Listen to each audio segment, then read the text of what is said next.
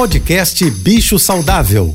Fique agora com dicas e informações para melhorar a vida do seu pet com a veterinária Rita Erickson, mestre em comportamento animal. Olá, boa tarde a todos, espero que estejam bem. Eu já falei aqui algumas vezes das diferenças que existem entre um comportamento alterado e um comportamento indesejável. Eu vou dar um exemplo: um gato que arranha o sofá.